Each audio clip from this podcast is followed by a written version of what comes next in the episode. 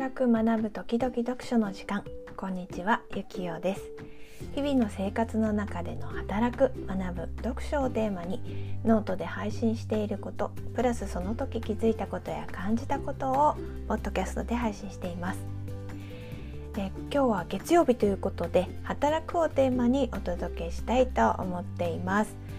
あの私ですねフリーランスになってからあの意識しないと忘れてしまうことがあるんですね。それが曜日の感覚です、私の子供はちょっと学校にもあまり行かないタイプということでですね毎日が夏休みのような時間が流れているんですね。ということでですね、まあ、夏休みというと聞こえがいいんですけれどもやっぱり続くとですねつ辛くなるなっていうことがあります。そんな気持ちの揺れをですね今回はお届けしたいなと思っています。まあ自分からですね仕事も学びもそして情報も取りに行かないとあの私の現状ではですね結構全てがストップしてしまって気づくと別の世界にいるような感覚がするんですね。まあ、これは私だけかもしれないんですけど。でテレビの情報だけだとこと偏ってしまいますしあとは本やネットでも情報を調べるんですけれどもどうしても自分が興味があることとか気になることしか見ないということが増えてしまうんですね。なので、まあ、改めて人と関わることによる情報っていうのがとても大切だなと実感してます。まあ、人と関わることでその調べる情報ですよね本とかネットでも調べる情報のその集める幅が広がると感じてるんですね。でちなみに私が言ってる人と関わるはリアルだけじゃなくてオンラインも含めてです。まあ、個人的にはになるんですけれども私はオンラインの方がその交流する人の幅がすごく広がったと感じています。というのがリアルでなかなか人とお会いできないっていうことと、まあ、あの職種的にも前の仕事がその公務員だったということもあってですねあまりその個人的にそのあとは一緒に仕事をしようという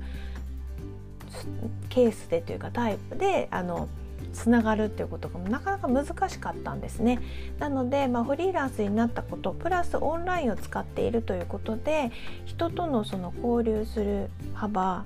まあ、なんかいろんなタイプの方がすごく増えたので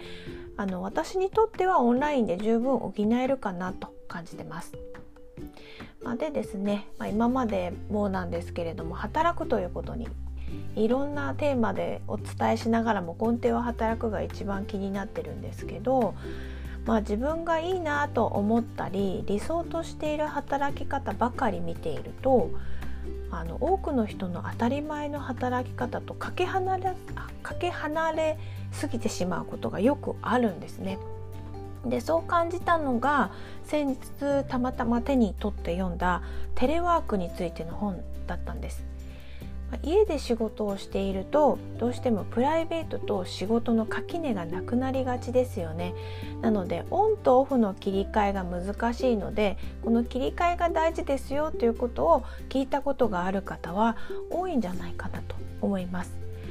で今回その読んだ本にですね仕事の時間はあのきちんとスーツとかですねその実際に職場に行く時の服装に着替えた方がいいですよということが書いてありました。それは上だけじゃなくてあの全身ですね。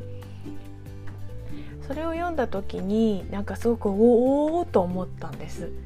ていうのが私がフリーランスで、まあ、テレワークで仕事をしだしてもう5年ぐらいになるんですが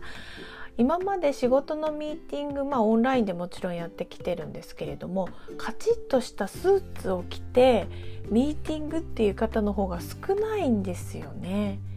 少なすぎてあんま思い出せないんですよ。まあ、だから個人的にはどんな方法であってもいいのであのオンとオフの切り替えができればいいんじゃないかなと思うんです。まあ、だからこのテレワークはこうあるべきみたいな情報を見ると自分が実際にやっているテレワークとの違いをすごく感じるんですね。うん、その違いを感じることがやっぱり増えたなとここ最近思います。でいつぐらいからかなってちょっと振り返ってみると1年ぐらい前からかなと思うんですね。やっぱりコロナによってえテレワークが一気にあの増えたというところであとはそのつまり雇用されている人のテレワークが増えたからなんじゃないかなと思いました。でまあでもですねとは言ってもさすがに私も初対面の時は少しはカチッとした洋服は着るようにしてるんですけどあとは普段のミーティングとかはお互い楽な感じの方が多いかなと、まあ、私も含めですねご一緒させていただく方多いかなと思ってます。まあ、フリーランスの人もいればですね企業の方もいらっしゃるのでその辺りはなんかあんまり関係ないのかなと思ってます。まあ、こんな感じでですねテレワークといってもいろんな形のテレワークがあるなと思うんですね。だからこそ自分の体験だけで判断しないようにしたい。というのは日々意識しているんです。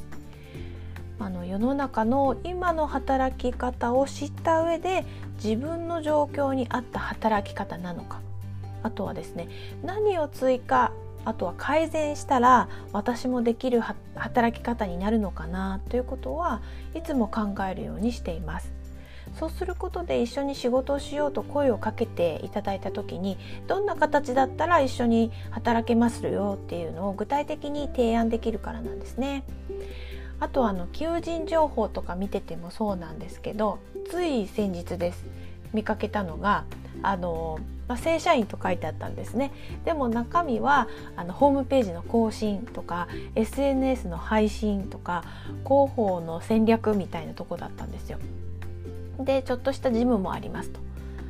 なんかこれ私今やってることじゃんって思っててああこれをあの在宅でできるようにってでやろうと思えばできるのになって見ながら思ってました。ただやっぱりそのセキュリティ面もですけれども一番ネックなのはコミュニケーションの取り方だと思うのでその辺りも含めてやっぱり来ていただくっていうのが、まあ、やりやすい人がまだまだ多いんだろうなと感じて見ていたところです。まあ、こんな感じでですね求人情報一つにしてもこれこの内容だったらどこどこの部分が自分が働けるものかなっていうのは結構見るようにしていて、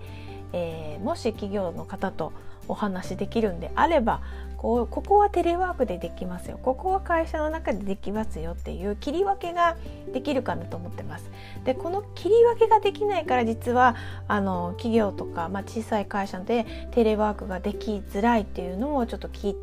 聞いたことがあるんですね。なのでその辺を業務の、ま、整理であったり切り分けですねっていうところがないとテレワークって実現が難しいなっていうのも感じています。まあ、そんな感じでですねいろんな制限がある中で私が働けることを発信することで同じような状況の人の一歩が変わればいいかなと思っているんです。まあ、とはいえですね私も揺れ動く時があります。やっぱりどこかに雇われたらもっと安心して働けるんだろうなって思う時があるんですねでも私にとっては現実的ではないんですもう分かりやすく言うとですねあの入らない靴を無理に履いてでどこかが少しずつ痛み出したりするじゃないですか無理に履くと。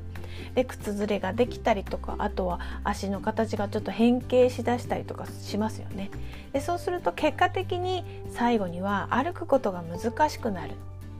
これが私にとってのその、えーと、雇われて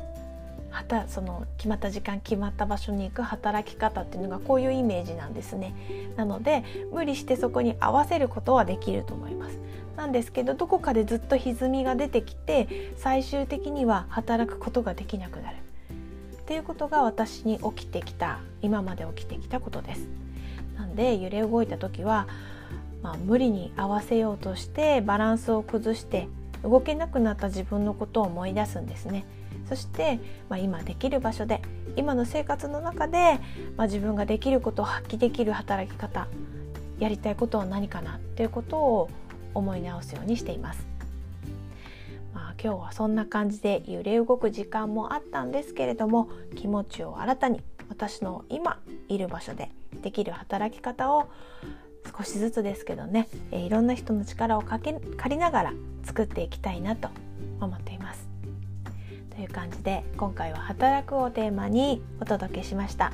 いかがだったでしょうか？もしこのポッドキャストを聞いてくださっている方で私と似たような環境で思うように働けないという方いらっしゃったらですね少しずつ自分の働き方というかやりたいことをイメージしてみてそしてどうやったらそこに近づけるかなって考えるだけでもですね現実が少しずつ変わっていくと思います。いきなりは変わらないんですけれども少しずつですがね動いていくと変わっていくかなと思いますので、はいえー、何か一つヒントになればいいかなと思います。という感じでまた明日、えー、ポッドキャスト配信していきたいと思います。それではまた。